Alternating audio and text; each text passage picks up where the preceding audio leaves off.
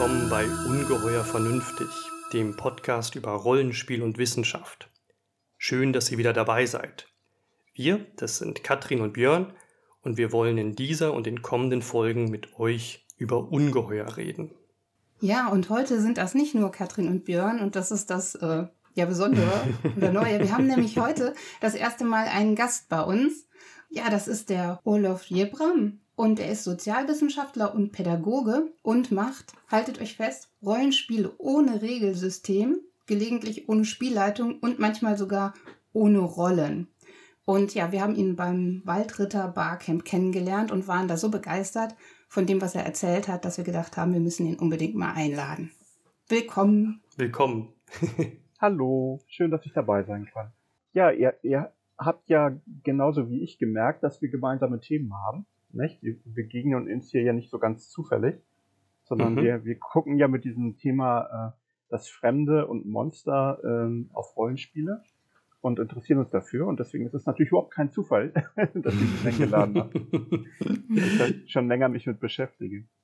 Eben, wir dachten, das passt unheimlich gut und ähm, fanden deinen Vortrag auf dem Waldritter Barcamp auch so spannend und ähm, wollten dich deswegen noch mal ein bisschen genauer löchern und nerven und ausfragen und ähm, mhm. ja, weil sich das halt unheimlich gut fügt und ähm, du hast ganz schön was ähm, in petto, also was ähm, Monster in Literatur und Film des 20. Jahrhunderts angeht. Ja, da habe ich mich so ein bisschen reingebohrt, wobei einige Sachen sind sogar älter als das. Mhm. So, ich habe ich hab mir vor allen Dingen die angeguckt, die heute halt wichtig sind. Ne?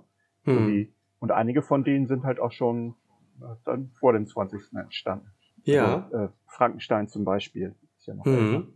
Dann, ähm, genau, können wir von mir aus gerne direkt, äh, kannst du gerne direkt loslegen. Und ähm, wir hören aufmerksam zu und ähm, stellen Fragen und dann können wir so vielleicht einfach ins Gespräch kommen. Mhm. Also als erstes ähm, wollte ich mal sagen, ich habe mir heute noch rechtzeitig ähm, die letzte Folge von einem Podcast angehört. Äh, und da ging es ja äh, wieder um auch Begrifflichkeiten mhm. äh, und um das Fremde, das äh, äh, Monster und Ungeheuer als die Metapher für das Fremde. Mhm. Und äh, da ging es um eine ganz bestimmte Art von das Fremde, nämlich das Unbekannte, das Unverständliche, das Andersartige. Mhm. Und ich mhm. wollte noch einen weiteren Aspekt betonen, der kam bei euch manchmal auch schon am Rande vor, korrigiert mich, wenn ich mich irre, nämlich das Fremde als der Feind. Mhm. Äh, mhm. das ist nämlich ein Aspekt, den ich besonders spannend finde in dieser Kombination, ähm, weil ich nämlich das Gefühl habe, dass äh, in ganz vielen äh, Medien, so in Filmen, in Geschichten, das gleichgesetzt wird. Also da ist etwas, ja. das finde ich fremd, das verstehe ich nicht.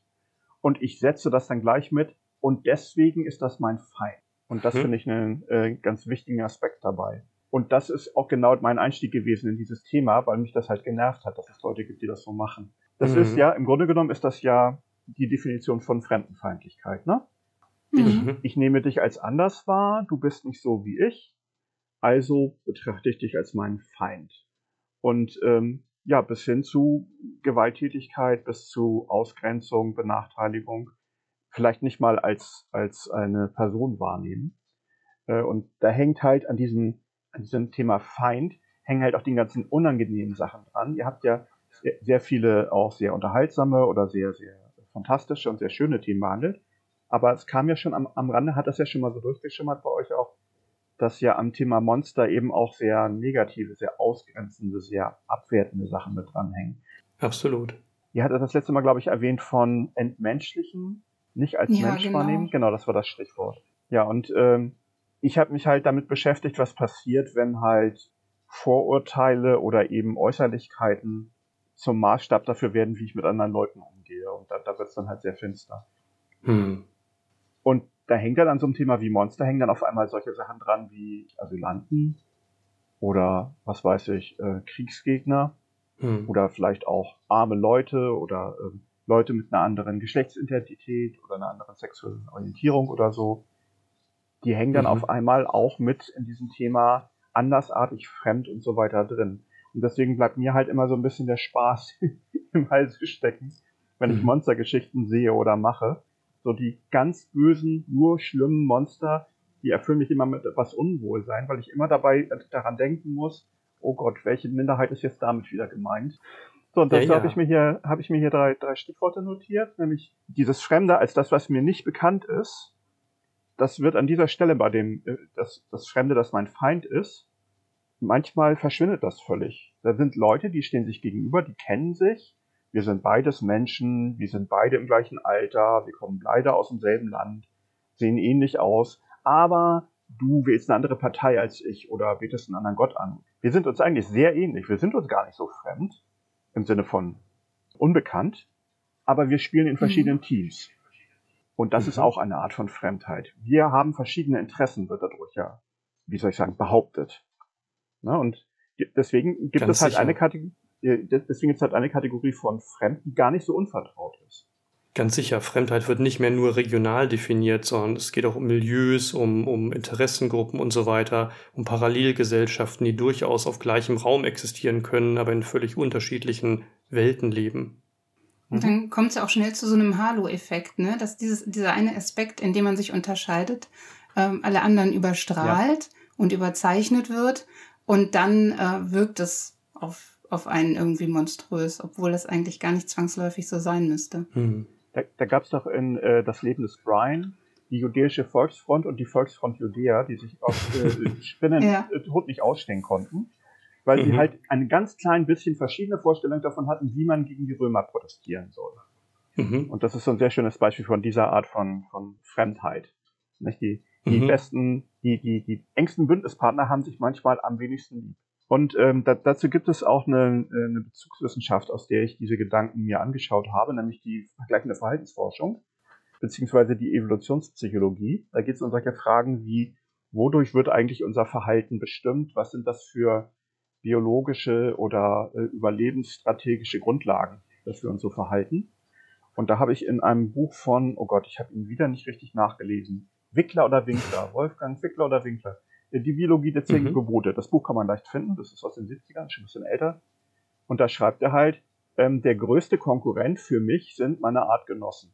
Weil mit einem Wildschwein zum Beispiel konkurriere ich vielleicht noch um eine ähnliche Nahrung, aber auf keinen Fall um dieselben Geschlechtspartner und wahrscheinlich auch nicht genau um dieselbe Wohnstätte. Die Lebewesen, die mir besonders ähnlich sind, wollen besonders viele Dinge, die ich auch will. Äh, Und er redet halt von innerartlicher Aggression an der Stelle. Und deswegen ist halt Mhm. in ganz vielen Situationen ist halt das Monster ist jemand, der mir sehr ähnlich ist. Das ist ein interessanter und wichtiger Punkt, ja.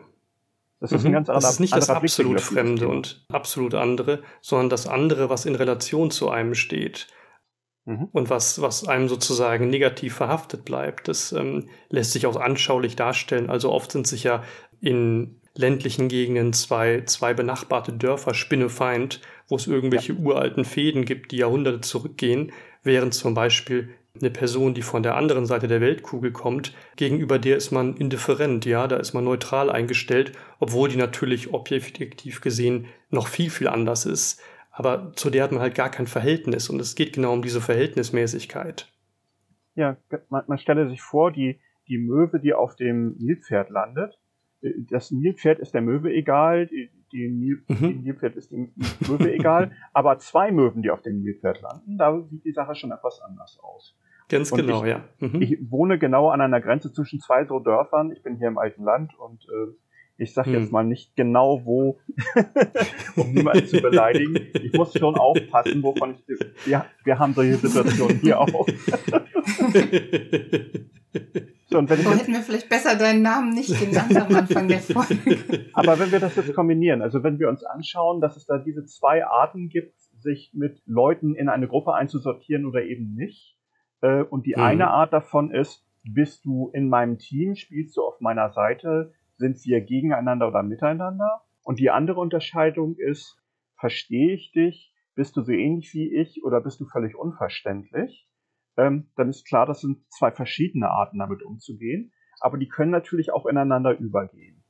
Also, wenn ich Mhm. jemandem begegne und diese Person ist für mich unverständlich, aber so grundsätzlich so ähnlich wie ich, also eben nicht Mhm. ähm, die Möwe auf dem Nilpferd, sondern ein anderes Nilpferd, das ich noch nie gesehen habe, dann ist für mich als Nilpferd das natürlich riskant. Das ist mir nicht richtig vertraut. Ich weiß nicht, was das um Schilde führt. Wir sind nicht verwandt, wir haben uns noch nie gesehen. Ist das ein gutmütiges oder ein aggressives Nilpferd? Keine Ahnung. Und wenn wir ehrlich sind, Nilpferde sind eher schlecht gelaunt. Ja, Allerdings. die, gefährlichen, die gefährlichsten Tiere Afrikas. Ja, die meisten Toten pro Jahr durch, durch äh, Wildtiere. Äh, ja, und dann erwächst aus diesem, wir kennen uns nicht, wir verstehen uns nicht, vielleicht das Vorurteil, dann bist du vielleicht auch nicht in meinem Team, sondern bist gegen mich. Und das ist genau die Grundlage von dem, was ich vorhin schon mal gesagt habe, von Fremdenfeindlichkeit. Also dieses, du bist anders als ich, daraus leite ich ab, du hast andere Interessen als ich, daraus leite ich ab, du stehst in Konkurrenz mit mir und dann sind wir auf einmal Feinde, obwohl wir uns noch nie begegnet sind. Mhm. So, und dazu hätte ich jetzt ein paar Beispiele in der Literatur oder in Spielfilmen, Mhm. wo mit diesen beiden Arten umgegangen wird, halt Zugehörigkeit oder eben gegeneinander zu, zu begründen und wie die halt auch miteinander vermischt werden oder eben voneinander getrennt behandelt. Das ist sehr spannend. Wir hören dir zu. Die Bühne Ja, gehört los dir. geht die Reise. Ja, dann würde ich sagen, fangen wir an bei Lovecraft. Den kennt ja fast jeder, mindestens dem Namen nach, äh, Mhm. weil Call of Cthulhu ist ja ein sehr erfolgreiches und bekanntes Rollenspiel, äh, immer noch sehr in. Und äh, Lovecraft äh, hat haufenweise äh, andere Autoren, Filme, Computerspiele und eben auch viele Rollenspiele ja äh, inspiriert. Aber er ist gleichzeitig ja auch bekannt als einer der ähm, äh, rassistischen Autoren, die man heutzutage noch regelmäßig im Bücherregal finden kann. Mhm. Mhm. Er hat diese ähm, unnachahmliche Art, etwas als fremdartig zu beschreiben und dann gar keine weiteren Gründe als diese zu brauchen. Also das ist fremdartig, dann ist es selbstverständlich auch böse. Das ist Hm. bei ihm eins. Das Mhm. geht einfach daraus Mhm. hervor. Es ist dann typischerweise Ja. auch noch gleichzeitig eklig. Mhm. Also irgendein merkwürdiges Wesen aus einer fremden Sphäre kommt zu mir und ohne überhaupt erst groß nachzudenken, weiß er sofort, das ist natürlich böse. Nicht, das sieht so komisch aus Nein. und riecht widerlich und ist unverständlich. Und weiter geht dann seine Betrachtung oft gar nicht. Es gibt tatsächlich Mhm. bei Lovecraft, wenn man ein bisschen sucht, ein paar Gegenbeispiele. In Die Katzen von Ulta oder in die Traumsuche nach dem verlorenen Kardas, da kommt das tatsächlich auch mal anders vor. Da verbünden sich Protagonisten, zum Beispiel mit Ghoulen oder mit den Dunkeldürren, was ja definitiv Monster sind. Aber normalerweise ist das alles eklig und äh, riecht komisch und ist unverständlich und hat nicht mal zwei Beine und äh, ist deswegen Hm. böse und ist der Feind. Und er beschreibt das dann auch ein paar Mal so in, in solchen Kategorien von völlig unverständlich oder wahnsinnig oder dass es unmöglich Mhm. wäre, mit diesen Wesen zu kommunizieren. So, und äh, Mhm. Und da endet ja meistens auch die Geschichte dann schon. Ne? ja. ja, denn bei Lovecraft be beginnt ja die Geschichte damit, dass die Welt noch normal ist und scheinbar harmlos und, und keine merkwürdige, mystische, kosmische Seite hat. Und das endet ja da darin, dass einem der Boden unter den Füßen weggezogen wird. Der Cosmic Horror äh, für diejenigen von uns, die sich Mhm. mit Literaturgeschichte schon mal beschäftigt haben. Das ist ja genau sein auch ganz bewusst und theoretisch konstruiertes Konzept, dass die Welt in Wirklichkeit viel schlimmer ist, als wir dachten und dass das uns nicht nur im Moment den Abend verdirbt, sondern auch jede Hoffnung da darauf, irgendwann nochmal ruhig schlafen zu können.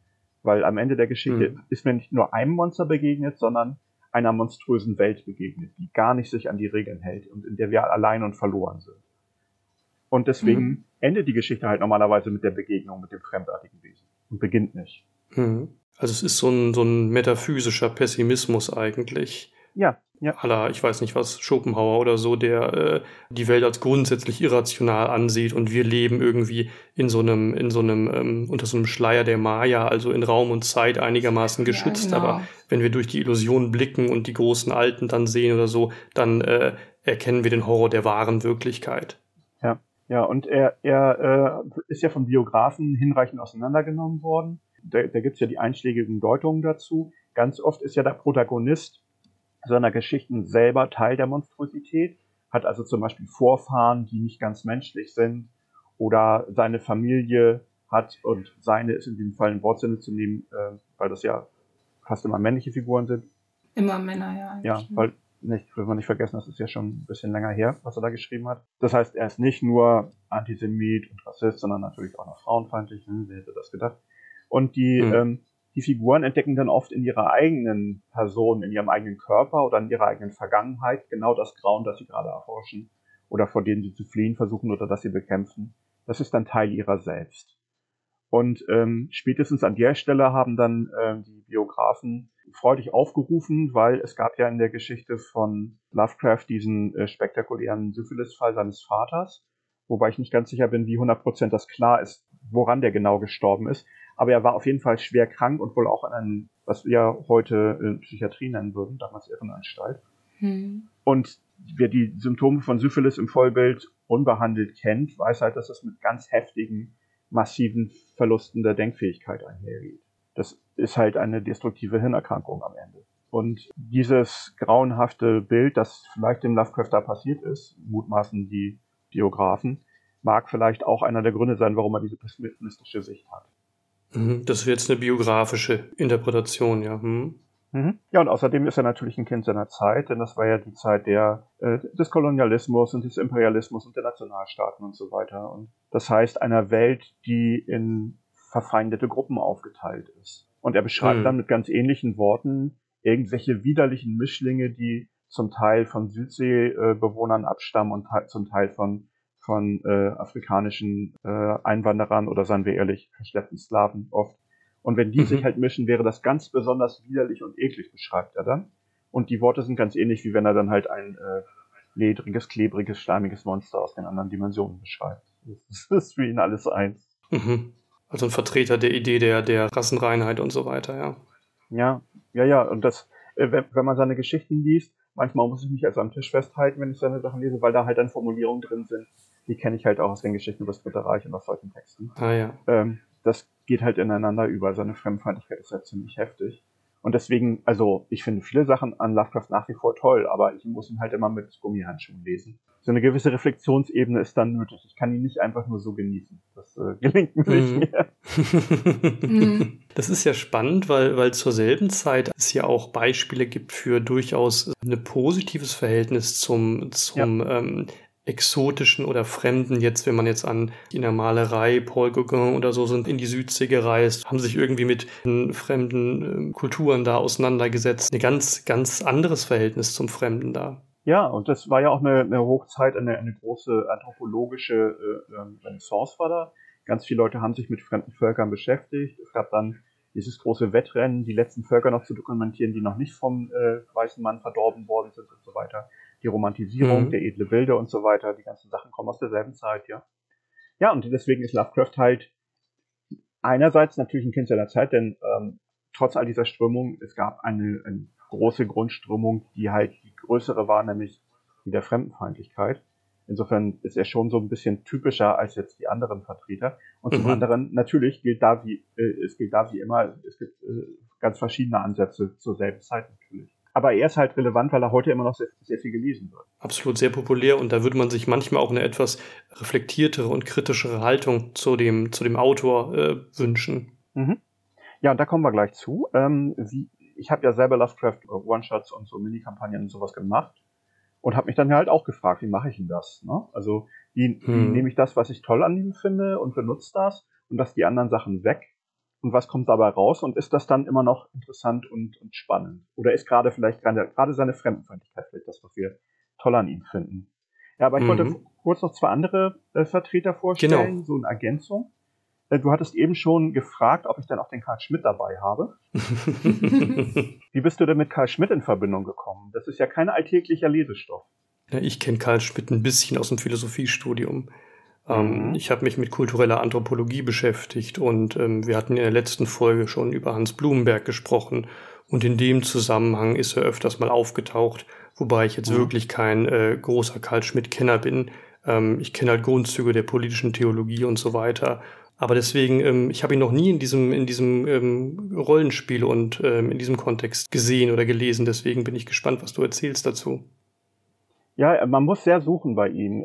Er hat tatsächlich genau für die spannenden Stellen hat er wenig geschrieben, aber er ist immer noch wichtig. Ähm, Karl Schmidt ist einer der Theoretiker, die so, also er war nicht direkt Teil des Nazi-Regimes, er ist dann kurz vor Ende abgesägt worden, weil er halt nicht, ähm, wie soll ich sagen, weil seine Lehre nicht rein genug war. Äh, er war so einer von diesen Leuten, die vor der Machtergreifung noch gegen die Nazis gewettert haben und als die Nazis dann an der Macht waren, hat er dann mitgespielt und wollte äh, Justizminister werden und so und einigen Leuten war er dann irgendwie ähm, zu spät mit, mitgeschwommen, ist dann abgesägt worden. Aber er war ideologisch schon sehr dicht dran an dem. Und ähm, mhm. er hat äh, ganz wichtige rechtstheoretische Arbeiten geschrieben, die bis heute für mindestens für bestimmte Rechtsbereiche halt unumstößlich einfach gut sind, aber eben dummerweise auch ganz finstere Theorien über, über das Fremde und über Politik und vor allem Außenpolitik. Von ihm stammt ja diese, diese merkwürdige Aussage, dass die ähm, eigentliche Aufgabe des Politischen darin bestünde, das Fremde zu bestimmen. Äh, mhm. Das ist erstmal, klingt das seltsam und unverständlich. Was er damit meinte ist, dass äh, das, was halt die Politik eigentlich machen soll und was sie besonders hervorhebt gegenüber anderen gesellschaftlichen Institutionen, ist, dass die entscheiden, mit wem wir im selben Team spielen und mit wem wir nicht im selben Team spielen. Also wer unsere Freunde und wer unsere Feinde sind. Oder noch etwas erweitert, wer überhaupt unsere Freunde potenziell sein können und mit wem wir uns niemals anfreunden werden können. Äh, wenn man ein bisschen hm. sucht, findet man bei ihm nämlich, äh, also er schreibt auch solche Sachen wie, ja, das ist eigentlich eine recht willkürliche Setzung und so, und da gibt es eigentlich gar keine wirklichen Eigenschaften, wer das ist. Aber wenn man ein bisschen gräbt, findet man doch dann eine, einmal eine Beschreibung. Da beschreibt er nämlich, diese Fremden, von denen er da redet, das wären die, mit denen eine Übereinkunft oder Verständigung oder eine Annäherung gar nicht möglich wäre, weil sie zu fremd sind. Hm. Und da klingt ja so ein bisschen wieder das, was wir schon von Lovecraft gehört haben, durch. Ne? Dieses, diese Wesen sind völlig anders, völlig fremd, unerreichbar. Ja, dann, dann geht's halt nicht. Dann bleiben die halt fremd. Mhm. Und Absolut, bei, ja. Karl Schmidt, äh, bei Karl Schmidt klingt dann ja auch schon so ein ganz klein bisschen das Maschinen der Soldaten damit durch. Mhm. Bei, bei Lovecraft klingt durch, dass man dann von diesen monströsen Wesen gefressen wird und bei Karl Schmidt klingt durch, dass es dabei um Außenpolitik mhm. und um nationale äh, Machtinteressen geht. Also die werden dann gefressen. Genau, beziehungsweise zumindest muss man aufpassen, dass man von denen nicht gefressen wird. Und ähm, ja, damals haben ja irgendwie alle Nationen irgendwie geglaubt, dass sie natürlich den Weltkrieg gewinnen werden. Ähm, ich staune da immer wieder drüber, wie sich das so lange halten konnte als Doktrin. Und bevor man gefressen wird, marschiert man besser ins Territorium des Feindes selber ein, ja. Hm, hm, hm. Ja, und äh, da ist im Grunde genommen derselbe Gedanke wieder drin. Es ist fremd und deswegen geht das halt nicht. Und mhm. ähm, bei Lovecraft wurde das gar nicht so sehr begründet, sondern einfach nur gesetzt. Nicht? Es ist fremd und es ist böse und das kommt immer gleichzeitig vor oder fast immer. Und mehr brauche ich gar nicht zu erklären. Das sieht man doch quasi. Und bei Schmidt kam tatsächlich sowas wie ein Ansatz einer Begründung, äh, eine Art ähm, rationaler Versuch, das zu ähm, daraus zu erklären aus der Fremdheit, nämlich dieses, wenn wir uns mit denen halt gar nicht übereinkommen können, mit uns, gar, mit uns mit denen gar nicht verständigen können, uns gar nicht annähern können, dann geht es halt nicht, dass wir zusammen existieren, dass wir zusammenarbeiten, dass wir uns verbünden, weil wir zu fremd sind. Mhm. Das sagte der zu einer Zeit, ja, kurz vorm Zweiten Weltkrieg und während des Zweiten Weltkriegs, äh, und das war halt eine sehr weit verbreitete Weltsicht damals. Die äh, hatten ja nicht nur er, sondern auch viele andere, auch andere Völker hatten die. Also dieses Konzept von, ich marschiere bei dir ein und jetzt gehört mir halt dieser Teil von Afrika, den hat er ja nicht erfunden. Den gab es ja schon vorher. Mhm. So, und äh, ihr merkt schon, da, da hängen halt auf einmal an dem Thema das Fremde, hängt auf einmal sowas wie Krieg dran und sowas wie ähm, Kolonialismus und sowas wie ja, die ganzen grauenhaften Folgen daraus, nicht? Sklaverei, Völkermord und so weiter. Mhm. Und deswegen ist halt Karl Schmidt aus guten Gründen halt, soll ich sagen, nicht der erste Autor, den jeder gerne heute noch vorne in der Universitätsbibliothek im ersten Regal stehen hat. mhm. Der gilt, gilt noch viel mehr als bei Lovecraft, dass man den halt mit Vorsicht lesen muss. Er hat so wichtige Sachen geschrieben, dass man halt in der Juristerei um ihn nicht so ganz herumkommt. Aber er hat halt auch Sachen geschrieben, die halt aus gutem Recht, äh, mit gutem Recht nicht mehr so äh, in sind. Ganz sicher. Also er ist auch in der Philosophie. Die politische Philosophie ist, ist da gibt es nach wie vor immer noch äh, Aspekte, die ähm, hm. mit Samthandschuhen angepackt werden, aber dann doch fruchtbar gemacht werden können auf bestimmte Weise. Ja. Und das ist halt ähm, hoch ambivalente und problematische Figur, ja. Ja.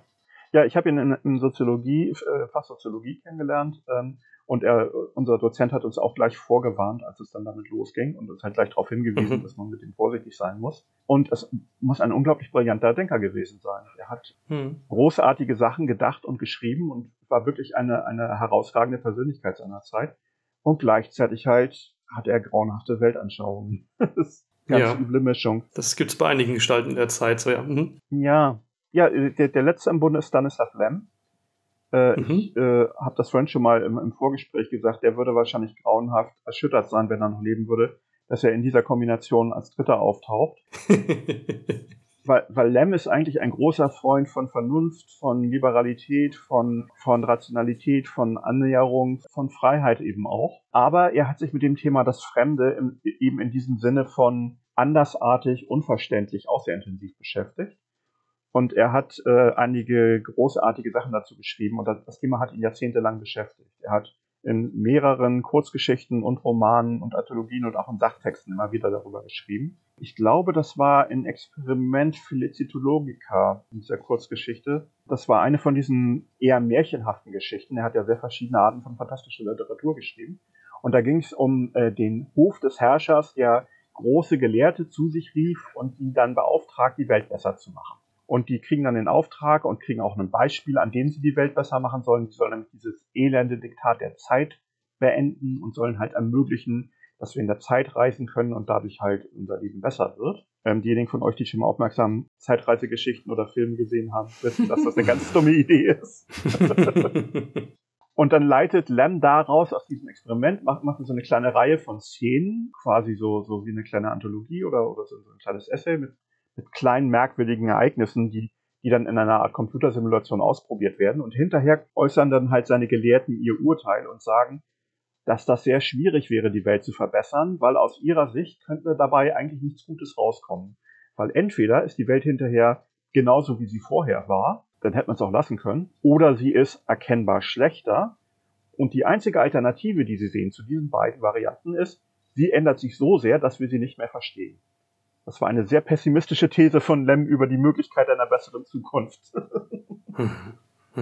das als Aussage über Utopien wäre eine sehr, sehr endgültige Aussage. Es ist sicherlich eher als Kulturkritik oder als Kritik an der Moderne gemeint.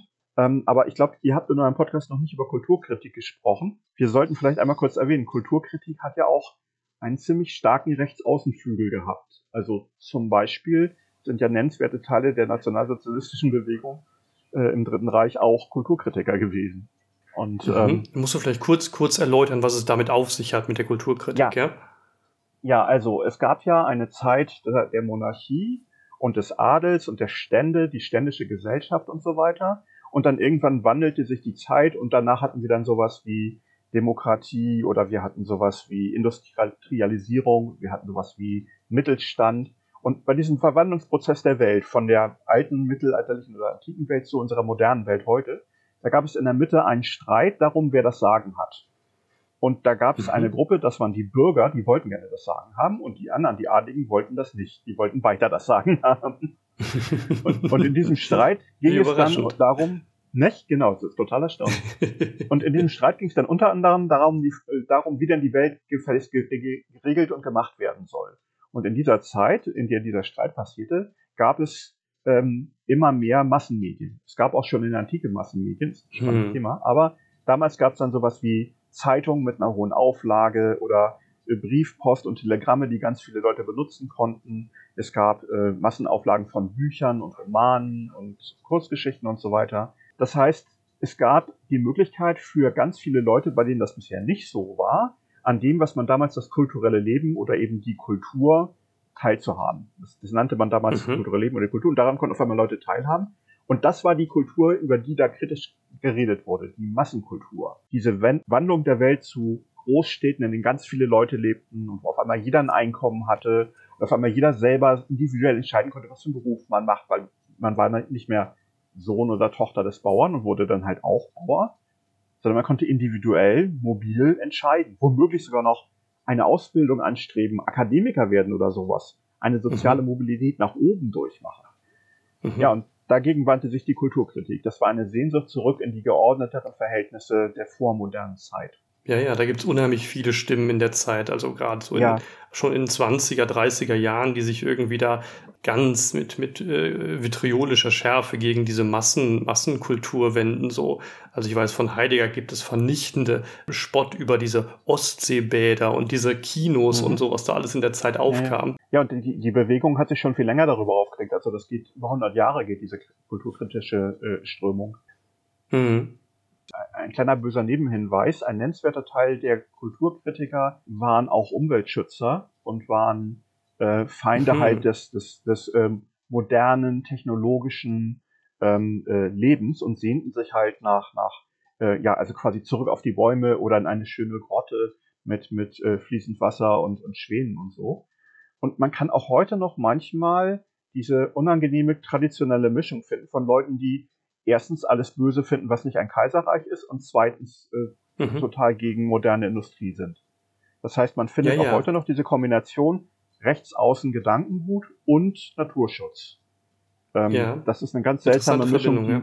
ja, die habe ich in meiner Kindheit so nicht erlebt. Ich bin ja äh, ich bin Jahrgang 68. In den 80ern, die, mhm. die Zeit der Grünen, da war das ganz anders. Da war natürlich die Umweltschutzbewegung ganz stark links geprägt.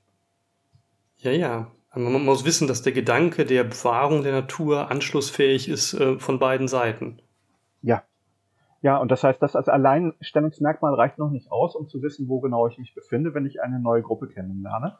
Ob ich da deren Interessen halt in allen Bereichen teile, muss ich dann nochmal im Einzelnen immer abchecken. Hm, hm. Jetzt aber nochmal kurz abschließend zu Lem. Ähm, Lem hat genau. ja nicht nur dieses Experiment beschrieben, sondern er hat auch ganz viel über fremdartige Wesen geschrieben. Er hat mhm. einige dieser Versuche hat er schon in den 50ern geschrieben, die wirken aus heutiger Sicht etwas kindlich und äh, also mehr so wie ähm, eine bessere Folge Enterprise oder so, also halt wieder Menschen mhm. mit Fühlern quasi. Aber er steigert sich und seine Wesen werden immer fremdartiger, immer seltsamer, immer unverständlicher. Und er strebt immer wieder diesen einen Gedanken nach, dass er glaubt, dass wir als Menschen sehr naiv sind, wenn wir über das Fremde nachdenken weil er nämlich das Gefühl hat, dass wenn wir dem Fremden tatsächlich mal begegnen würden, dass das viel, viel fremder wäre, als wir uns das überhaupt vorstellen können. Und er versucht dann mit literarischen Mitteln Beispiele dafür zu beschreiben. Mhm. Denn also sprach Golem zum Beispiel beschreibt er eine Denkmaschine, die deutlich übermenschliche Intelligenz hat. Und diese Maschine unterhält sich dann mit Menschen und erklärt diesen Menschen, dass sie ihnen nicht erklären kann, wo der Unterschied besteht, weil wir zu blöd dazu sind. und erzählt dann von einer weiteren Denkmaschine, die nach diesem Golem, so heißt diese Denkmaschine, einer, äh, einer weiteren Denkmaschine, mit der sich zwar Golem noch unterhalten kann, aber die Menschen schon gar nicht mehr. Mhm. Und äh, aus Golems Sicht ist diese andere Denkmaschine halt im Verhältnis ähnlich, wie er halt wohl zu den Menschen sein dürfte. Und der beschreibt dann halt, ja, ihr seid halt für mich, wie wir halt vielleicht Schimpansen oder so für euch sein dürften. Ne? Also mhm. er, er sagt dann sowas wie, man kann einem Schimpansen erklären, was, was eine Mutter, eine Mutter oder ein Vater oder ein Lehrer ist oder ein Koch. Aber sowas wie ein Priester oder ein Philosoph dürfte man schon nicht mehr erklären können, ist so seine Mutmaßung. Die heutigen mhm. Verhaltensforscher und Primatologen sehen das nicht mehr ganz so. Die würden ja sagen. ja, ja, die sind auch schon hm. weiter. da war Lem noch ein bisschen pessimistisch, aber das Buch ist schon ein bisschen älter. Von daher äh, lassen wir mhm. den mal durchgehen. Ich kenne selber von, von Lem nur, von Lem nur Solaris von 1961, mhm. ähm, vor allem auch durch die beeindruckende Verfilmung von Andrei Tarkovsky aus den frühen 70ern. Ja. Und ähm, da geht's ja auch um diesen, um diesen Planeten, der irgendwie so ein, so ein planetares Bewusstsein entwickelt, ne? Und mit dem dann die Astronauten oder Kosmonauten versuchen, irgendwie in Kontakt zu kommen. Und äh, mhm. da ist auch ganz stark dieser Gedanke, dass, dass ähm, Kommunikation oder Annäherung oder Zugang zu diesem, dieser fremden Intelligenz ähm, doch ähm, eigentlich unmöglich ist und das äh, ja. ähm, irgendwie scheitert, ne, diese Annäherung. In, dem Roman wird das sogar noch deutlicher, dass ja schon die Frage, ob es sich überhaupt um ein Bewusstsein oder eine Intelligenz handelt, gar nicht zu beantworten. Es mhm. ist eine, eine komplexe Struktur, die zu komplexen äh, Handlungen imstande ist. Äh, der Aufhänger der ganzen Geschichte ist ja, dass dieser Planet, um den es da geht, sich nicht an die berechnete äh, Umlaufbahn hält, sondern offensichtlich die Schwerkraft manipuliert und deswegen halt den Astronomen auffällt. Mhm. Äh, die denken dann, was ist denn da los und fliegen dann dahin und stellen dann fest, das Ding ist überzogen mit einer merkwürdigen Flüssigkeit, einem seltsamen Ozean und der zeigt sowas wie Verhalten. Aber das ist nicht ganz mhm. sicher. Sind das Reflexe? Sind das chemische Reaktionen? Den ganzen so. Roman hindurch bleibt das halt völlig unklar, ob das mhm. wirklich sowas wie ein Kontakt ist. Dieses, dieses äh, seltsame Ozeanwesen, falls es denn eins ist, tut dann Dinge, Dinge, unter denen die Protagonisten der Geschichte, die armen Menschen, entsetzlich leiden, weil sie dadurch mhm. mit ihren schlimmsten Traumata und äh, grauenhaftesten Sehnsüchten und, und also auch ganz finsteren Seiten ihrer selbst konfrontiert werden. Das wird in der Geschichte Eben, nur es ist beeinflusst und, und manipuliert irgendwie so das Bewusstsein der Besatzung ne, dieser, dieser Raumfähre und ähm, die finden sich dann in so Halluzinationen und Tagträumen wieder und so. Ja, und die interessante Frage ist halt, ist das überhaupt beabsichtigt?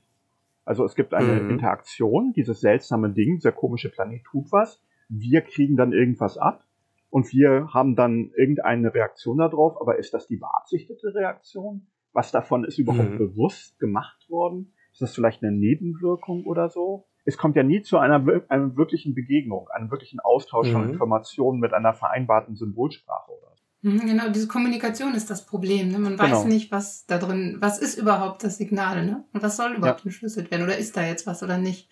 Ja. Ja. Mhm. Ja, und äh, das bleibt halt völlig offen und äh, Solaris bleibt halt rätselhaft. Und es gibt eine Szene in, in der Mitte des, der Geschichte, oder ich glaube im ersten Drittel, da sitzt halt der Protagonist vor diesem äh, äh, Bücherregal der Solaristik, wo dann die ganzen Texte drin stehen. Und das ist dann eine sehr finstere Abrechnung mit den Geisteswissenschaften, wo er dann halt diese Mhm. ganzen Texte zusammenfasst auf zehn Seiten oder so und stellt, unterstellt denen dann, sie hätten halt ganz viel sehr waghalsigen Blödsinn behauptet. Alles ohne Beweise, einfach nur als Deutung dessen, was sie glauben, was sein könnte. Und so, Mhm. so beschreibt er halt, was er äh, schlimmstenfalls den Geisteswissenschaften unterstellt, wenn die mal richtig ins Klo fassen.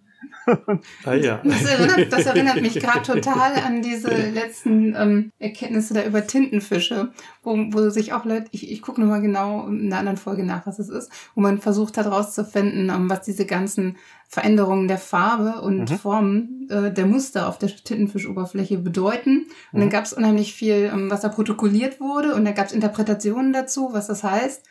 Aber man weiß es nicht. Also man weiß Ja. halt, dass die irgendwie Mhm. heller werden, wenn die einen bestimmten Zustand haben und irgendwie dunkler. Aber die, man hat alle möglichen Details versucht zu entschlüsseln und Wissenschaftler glauben, das gelöst zu haben. Aber es kann auch nichts heißen. Hm. Ja. Ja, Es ist zu fremd in dem Moment. ja und Die äh, Tintenfische faszinieren halt- dich. Also, Katrin ist ein. Tintenfisch-Fan. Das Ich, ich auch. Wunderbar. Es gab mal, es gab mal das Squid-Blog, das habe ich jahrelang verfolgt und irgendwann wurde das Mhm. Squid-Blog eingestellt. Und dann habe ich in äh, trauriger Hoffnung äh, jahrelang immer wieder mal nachgeguckt und tatsächlich wurde es dann nochmal ein paar Jahre wiederbelebt. Und ich Oh, konnte dann okay. glücklich äh, mit einer längeren Pause zwischendurch das Squid-Blog lesen, wo äh, All Things Squid drin vorkam. Äh, auch mit ein paar Abgefahren. dabei, die wurden, ja, großartiges Thema. Also es wird nochmal eine Tintenfisch-Folge geben. Und Ganz jetzt sicher. weiter. Und jetzt, genau. Ja, da bin ich auch total dafür, mach das bloß. Ja, Ja. aber ähm, Lem ist halt äh, hoch fasziniert von dieser Frage, was kann ich eigentlich nicht verstehen, was kann ich mir eigentlich nicht mehr Mhm. vorstellen, wo sind die Grenzen meiner Vernunft und meiner äh, Ratio und versucht Mhm. halt, die selber zu erforschen durch Literatur und durch Fantastik und durch Gedankenexperimente. Und er Mhm. glaubt halt erkennen zu können, die Formen von etwas, das für ihn völlig unverständlich ist, das aber existieren könnte oder vielleicht schon existiert. Und in vielen kleinen Fabeln, lustigen kleinen Witzen und, und eben aber auch sehr dramatischen, katastrophalen, dystopischen Geschichten schildert er dann halt seine Vorstellung davon, wie das Fremde vielleicht wirklich sein könnte, wenn wir es dann irgendwann mal treffen. Mhm. Und würdest du sagen, so ganz, ganz generell, ähm, dass er schon eher so einen erkenntnistheoretischen Pessimismus vertritt? Also Kommunikation mit dem anderen ist eher schwierig, problematisch, Mhm. missverständlich und erweist sich letztendlich doch als Illusion und Wunschdenken. Zumindest unter bestimmten Voraussetzungen und diese Voraussetzungen sind halt nicht wirklich herausfindbar.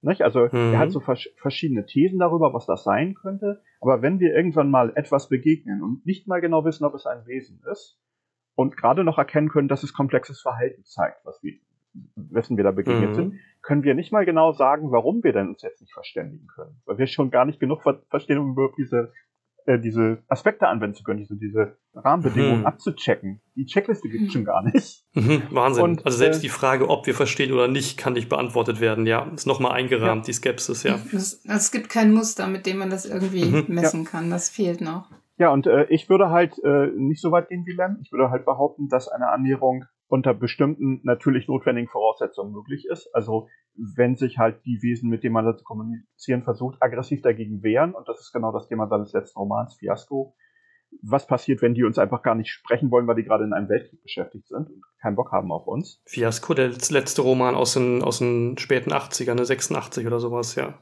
Mhm. Er hat danach noch weitergeschrieben, aber das war also der, der, der letzte Gesamtroman, den er geschrieben hat. Mhm. Und der ist nicht gar nicht mehr so märchenhaft, sondern eher so realistisch gehalten, ne? Der ist hart, hart Sci-Fi. Er hat auch viel Hard Sci-Fi auch davor geschrieben. Das ist auch mein, Mhm. mein Lieblingsslam. Sind die Pilz-Geschichten, äh, die halt auch sehr so Detektivgeschichten und Hard Sci-Fi sind. Äh, ja, und in Fiasco gibt es äh, mehrere Rahmungen und mehrere Schauplatzwechsel und mehrere, äh, also auch, er zitiert dann auch aus fiktiven äh, Geschichten, irgendwelchen Horrorgeschichten, die dann jemand zur Unterhaltung liest. Und auch darin geht es immer wieder um das Fremde und das Seltsame und das, das Unverständliche. Äh, um, das, um das Mythische und Mystische. Äh, das hat auch bei ihm ganz stark eine spirituelle Komponente, diese Auseinandersetzung mit dem Thema. Mhm. Also falls ihr euch mal mit dem Thema des, des Dao beschäftigt habt, das geht ja in eine ganz ähnliche Richtung. Der Versuch der Annäherung oder der Auseinandersetzung mit etwas, mit dem ich mich nicht wirklich auseinandersetzen kann. Und das hat ja, ja. da auch, auch ganz stark betrieben. Ach so, das heißt, das heißt, er hat eine eigentümliche Form von Spiritualität, die eher fernöstlich geprägt ist. Naja, ich erkenne darin eine Parallele. Er selbst wird sich wahrscheinlich eher als Atheist gesehen haben. Also er hat sich immer als strikten Materialisten gesehen und als auch großen Kritiker mhm. äh, der, der katholischen Religion. Er war ja Pole und da hat er ja, das ist, gehabt. Passt ja zur Zeit, ja, das ist mhm. selbstverständlich, ja. Aber, äh, aber die Art, wie er darüber schreibt und die Versuche, wie sich dem dann annähert, sind ja ganz klar mhm. romantisch und ästhetisch. Also er betrachtet mhm. dann, halt, dann halt die Dinge auf die einzige Art, die ihm dann halt bleibt, nämlich in ihren Formen, die seine Sinne ihm dann halt ermöglichen wahrzunehmen, beziehungsweise mhm. die, die, den entsprechenden äquivalenten Beschreibungen in seinen Geschichten. Und ähm, mhm. das ist dann halt, letztendlich ist das genau das, was ich unter einer spirituellen An äh, Annäherung an so ein äh, Konstrukt dann verstehe. Er, ja. er, selbst hätte das vielleicht nicht so beschrieben, aber ich glaube, es hat Parallelen dazu. Ganz sicher. Also oft hat man ja bei solchen Leuten eine, eine Ablehnung der, der offiziellen äh, institutionalisierten Religion ne, oder der Schultheologie. Mhm. So, das, das will man natürlich nicht so.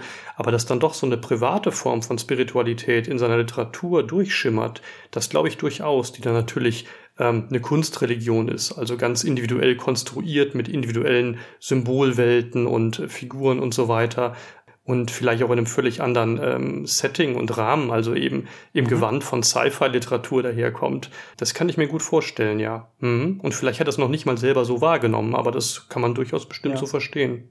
Also zumindestens hat er, was seine eigene persönliche Begeisterung für dieses Thema, die halt in ganz verschiedenen Formen und auch in Interviews und in, wie gesagt, Sachtexten und so durchsteht, ist ganz offensichtlich, dass er da ein lebenslanges Thema drin hatte. Und die Art, mhm. wie er mhm. darüber schreibt, hat für mich Parallelen zur Spiritualität. Das heißt, selbst wenn er das nie explizit als irgendwas anderes als eine Auseinandersetzung mit diesem faszinierenden, unerreichbaren Thema betrachtet hat, erscheint es doch, dass es für mich eine erkennbare Form gewonnen hat über die Jahrzehnte, was er da tut. Mhm. Aber ob er, ob er die selber so bewusst geplant oder, oder wahrgenommen hat, das weiß ich natürlich nicht. Er, darüber hat er sich nämlich so nicht geäußert. Naja, aber wenn wir die jetzt mal zusammennehmen, die, die wir jetzt hatten, halt den, den Lovecraft, den Schmidt und den Lennon, dann gibt es ja bei allen dreien eine relativ klare Auseinandersetzung mit dem, was man nicht verstehen kann, diese Dinge, die da hinten sind und die unbegreifbar sind, über die ihr jetzt auch in der letzten Folge viel gesprochen habt, und die sogar so mhm. fremdartig und andersartig sein können, dass es nicht mal mehr Monster oder Ungeheuer sind. Also bei Lem und Lovecraft gibt es ja Sachen, die dann nachher nur noch ein farbiger Nebel oder fransige Fasern oder halt ein Ozean sind und gar nicht mehr wirklich mhm. vergleichbar sind. Also die Beschreibung von Asatos bei, bei äh, Lovecraft sind nicht mehr wirklich die Beschreibung eines Lebewesens, sondern eher eines Himmelskörpers oder eines einer Urmacht. So, also ja, ja. Eine, eine das ist interessant, weil das. So. Ja, zu unserer letzten Folge, ne? mhm. ne? Das ist jetzt wieder der namenlose Schrecken da. Genau, genau, weil so das gar jetzt nicht greifbar ja. ist. Ganz genau, weil das offenbar so Grenzformen sind, ne? Weil wir hatten ja in der letzten Folge so eine, so eine Unterscheidung gemacht im Anschluss an Hans Blumenberg, dass es nämlich einerseits dieses ursprüngliche Bewusstsein der schrecklichen, unverfügbaren, übermächtigen, unvertrauten Wirklichkeit mhm. gibt ähm, sei es jetzt auf äh, der Ebene der individuellen menschlichen Entwicklung oder der kulturgeschichtlichen Entwicklung, ähm, das also namenloses Entsetzen und Schrecken produziert und dann den Mythos, die mythischen Erzählungen und Geschichten sozusagen als ähm, Distanzierungsmechanismus und Entlastungsfunktion, ja, als Schutzmechanismus, der sozusagen wie so ein Schutzschild oder so eine Rüstung vor diesen Schrecken geschoben wird und die unvertraute, übermächtige Wirklichkeit ähm, wird halt dadurch mit Bildern und Figuren und Erzählungen bedeckt und dadurch vertraut und bekannt gemacht, wodurch der Mensch wiederum entängstigt und entlastet wird. Ja, mhm. und hier sieht es jetzt irgendwie so aus, als würde man dem direkt wieder gegenübertreten und mhm. eben deshalb genau. nicht. ja, genau wir hatten die, die interessante genau Beobachtung gemacht, dass die Monster, die Monster halt irgendwie so eine Art reflexiven Verweis auf diesen ursprünglichen Schrecken im Gewand des Mythischen, also im ästhetischen Gewand bilden und deswegen nicht selber erschrecken, aber doch an den Schrecken erinnern. Sie sind sozusagen wie Gucklöcher in diesem Teppich von, von Mythen, der zurück, durch den man so ein bisschen zurückspähen kann auf diesen ursprünglichen Schrecken. Und ähm, da war dann die Frage, das kann irgendwann umkippen, ne? dass es irgendwann mhm. dann doch, doch zu viel wird und der Blick zu, zu deutlich wird und man den Schrecken wiedererkennt. Und die Monster, die mhm. du jetzt, Olaf, beschreibst, die klingen ja danach, als ob sie so Grenzfiguren sind, ja, die nicht mehr mhm. wirklich mhm. abgeformte Gestalten sind, nicht mehr wirklich Monster, die also ähm, im Gewand des Ästhetischen auf den Schrecken zurückverweisen, sondern wirklich formlose ähm, Gestalten, die ähm, schon sehr viel von diesem, von diesem amorphen Schrecken haben, der, äh, der allererst Anlass äh, der Mythenbildung war. Und ihr Gegenüber verzweifelt dann ja. deshalb. Ja, bei Lovecraft ist, ist, ist das ja auch ausdrücklich das Ziel. Das ist genau das, was er mit Cosmic Horror meint.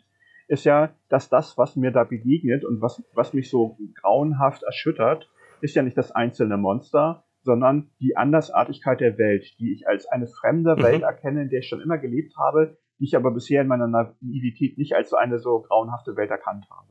Und das ist genau ja. das, was ihr letztes Mal auch beschrieben habt. Dafür ist äh, Lovecraft halt sehr da. Und bei Lem sieht es mhm. ein klein bisschen anders aus, denn Lem verbindet damit ja keine moralische Deutung mehr. Er redet ja nicht von die Bösen oder Feinde oder sowas, sondern er redet lediglich mhm. von einer Unmöglichkeit der Annäherung. Das, was also mhm. bei, bei Schmidt und bei Lovecraft noch Thema war, nämlich, dass es da ja auch um sowas wie Konflikt geht, das ist bei Lem gar nicht mehr Thema, sondern bei Lem ist ah, nur ja. noch, das ist eben anders und mehr können wir an dieser Stelle gar nicht mehr sagen.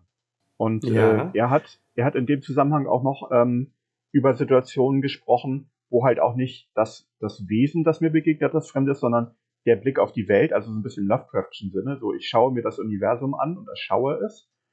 Und ähm, mhm. bei ihm habe ich diesen Gedanken gefunden, dass schon die Annahme, dass das Universum mich nicht beachtet, Unfug ist, mhm. weil das nämlich so klingt, als wenn das Universum irgendetwas beachten würde. Aber mhm. schon diese Zuschreibung, dass ein Universum etwas ist, das irgendein Interesse an mir hat oder haben könnte und jetzt halt gemeinerweise beschlossen hat, mich zu ignorieren, schon das ist ja Quatsch. Ich bin im Grunde genommen in derselben Kategorie wie all die anderen Felsbrocken, die da durch das All schweben. Mhm. Ich bin genauso uninteressant und, und unwichtig im, im großen Spiel der Dinge. Ja.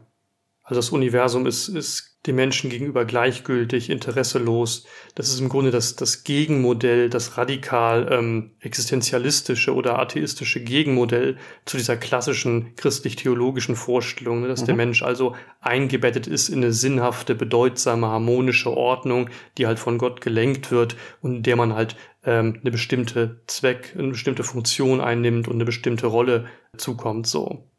Ja. Ja, und, und Len setzt dann sogar noch einen drauf und sagt halt, nicht mal Desinteresse ist vorhanden, weil schon Desinteresse zu viel Interesse wäre. Also die naja, Kategorie gut. existiert gar nicht. Also der, der, mhm, der mhm. Ort, wo ich dann klopfe und frage, hey, interessierst du dich für mich? Ich finde gar nicht, wo ich klopfen kann. Mhm, mhm. Ja, ja, ich interessant. Bin, ich bin mit meinem Gefühl, alleine zu sein, allein. Wahnsinn, ja, ja, ja. ja, ja. Und, und diese, diese drei äh, Blickwinkel finde ich natürlich extrem pessimistisch. Und, und ähm, mhm. ja, gerade wenn ich auf Lovecraft und auf Schmidt gucke, halt, halt haben wir auch eine destruktive Seite, auch wenn Lem die gar nicht so meint. Lem mhm, beschreibt halt eher seine Hilflosigkeit. Ähm, mhm. Ja, und deswegen würde würd ich jetzt unbedingt gerne zu mir, sag ich, an äh, Janssen kommen, äh, damit wir da mal rauskommen aus diesem finsteren Tal. Genau, also das war jetzt, das war jetzt eine sehr schöne, sehr schönes Dreigestirn von, von äh, Autoren, die, die äh, eine bestimmte Sichtweise vertreten und das ist gut, jetzt eine Alternative aufzumachen und ähm, andere Möglichkeiten im Umgang mit dem Fremden und äh, vielleicht Monströsen ähm, auch aufzuzeigen. Ja, und das hier ist unser Cliffhanger, denn das war schon die vierte Folge von Ungeheuer Vernünftig. Und damit auch jetzt der erste Teil unseres Gesprächs mit Olof Jebram. Und zu Miyazaki und Jansson, also zu diesem netten Film von Studio Ghibli und zu den niedlichen Mumins, kommen wir dann erst in der nächsten Folge und damit eben auch zum positiven Umgang mit Fremdheit durch Neugier und Vertrauen. Und das ist nicht alles, denn es gibt auch noch Anwendungsbeispiele von Olof, zu Xulu, wie er da trotz dieser ganzen Kritik an Lovecraft Xuluide Spiele umsetzen kann. Also seid gespannt und bis zum nächsten Mal. Wir freuen uns auf euch.